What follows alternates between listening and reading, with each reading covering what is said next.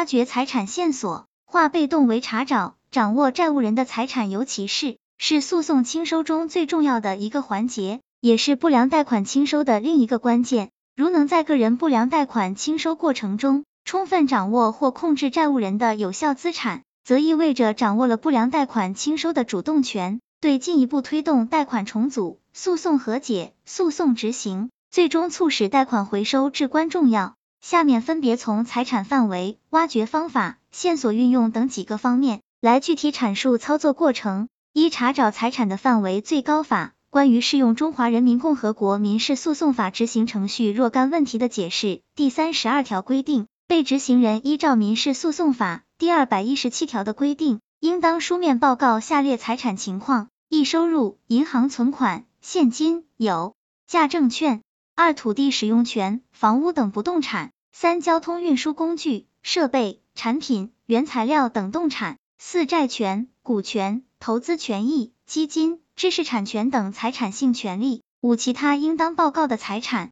因此，我们寻找的财产类型可围绕上述几点展开。另外，随着互联网金融的不断发展，财产线索演变出一些新的形式，例如支付宝、财付通等第三方支付账户。从目前互联网上的信息来看，已有支付宝、财付通账户被法院查封、扣划的案例。二、财产线索的挖掘，对借款人财产线索的挖掘，是贯穿于整个授信环节，包括贷前受理与调查、贷中审查、贷后管理等的重要内容。对于诉讼清收而言，其重要性更是不言而喻。除了在法院强制执行时，一据法院职权对被执行人开展财产调查及执行，银行内部工作人员更应积极挖掘债务人的财产线索，进而根据所掌握的财产信息，制定更为有效的清收策略。下文主要介绍两类方法：一、通过授信资料查找财产线索。授信资料是天然的信息库，银行清收人员可从两个方面查找挖掘债务人的财产线索：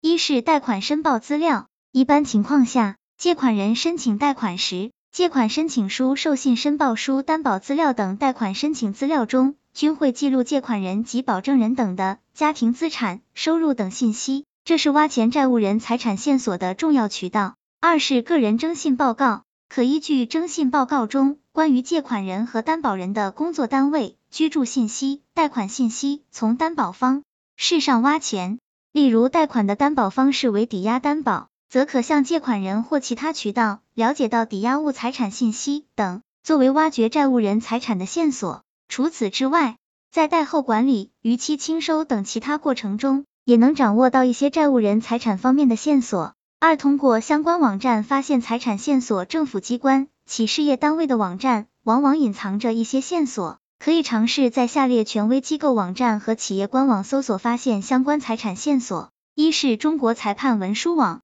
最高法于二零一三年开通了中国裁判文书网，每年法院系统上传的裁判文书数目众多。一方面，有些借款人虽然在这个案件当中是被执行人，但在其他案件当中系取得财产利益的一方，因此对相同当事人的裁判信息进行比对，亦可知道当事人从另案中所得的利益。另一方面，裁判文书当中往往隐藏着当事人的住址。送征财产、银行账户，甚至继承信息等，这些均对查找被执行人的财产线索有帮助。二是相关知识产权登记及公示网站，知识产权作为法律规定的物权客体，同样附着了财产利益。查询登记在被执行人名下的知识产权权利，在可能的情况下进行拍卖或转让，亦不失为一种途径。如查询计算机软件著作权，可登录中国版权保护中心网。查询商标可登录国家工商行政管理总局商标局官网，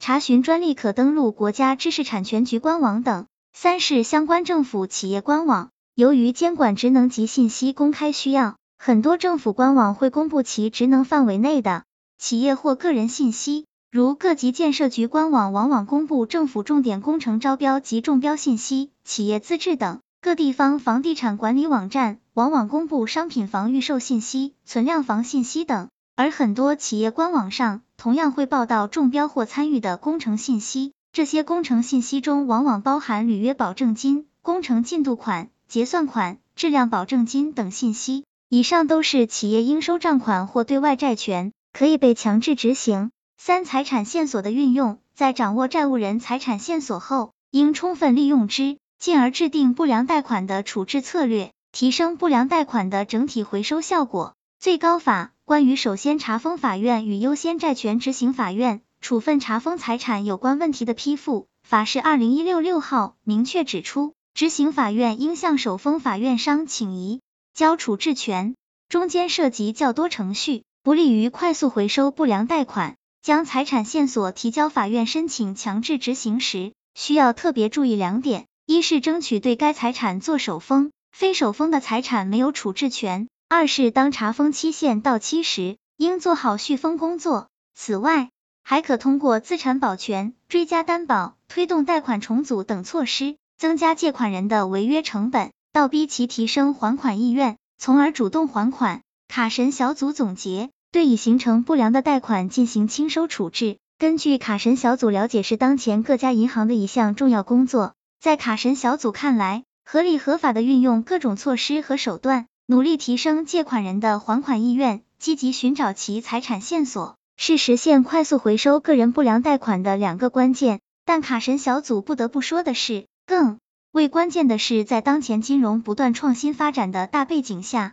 应根据已暴露的不良风险特征。不断总结和思考，优化各个零售贷款产品的授信流程，调整风险策略，从而减少新增不良贷款的产生，提升银行整体的风控与管理水平。希望这个资料对朋友们有所帮助。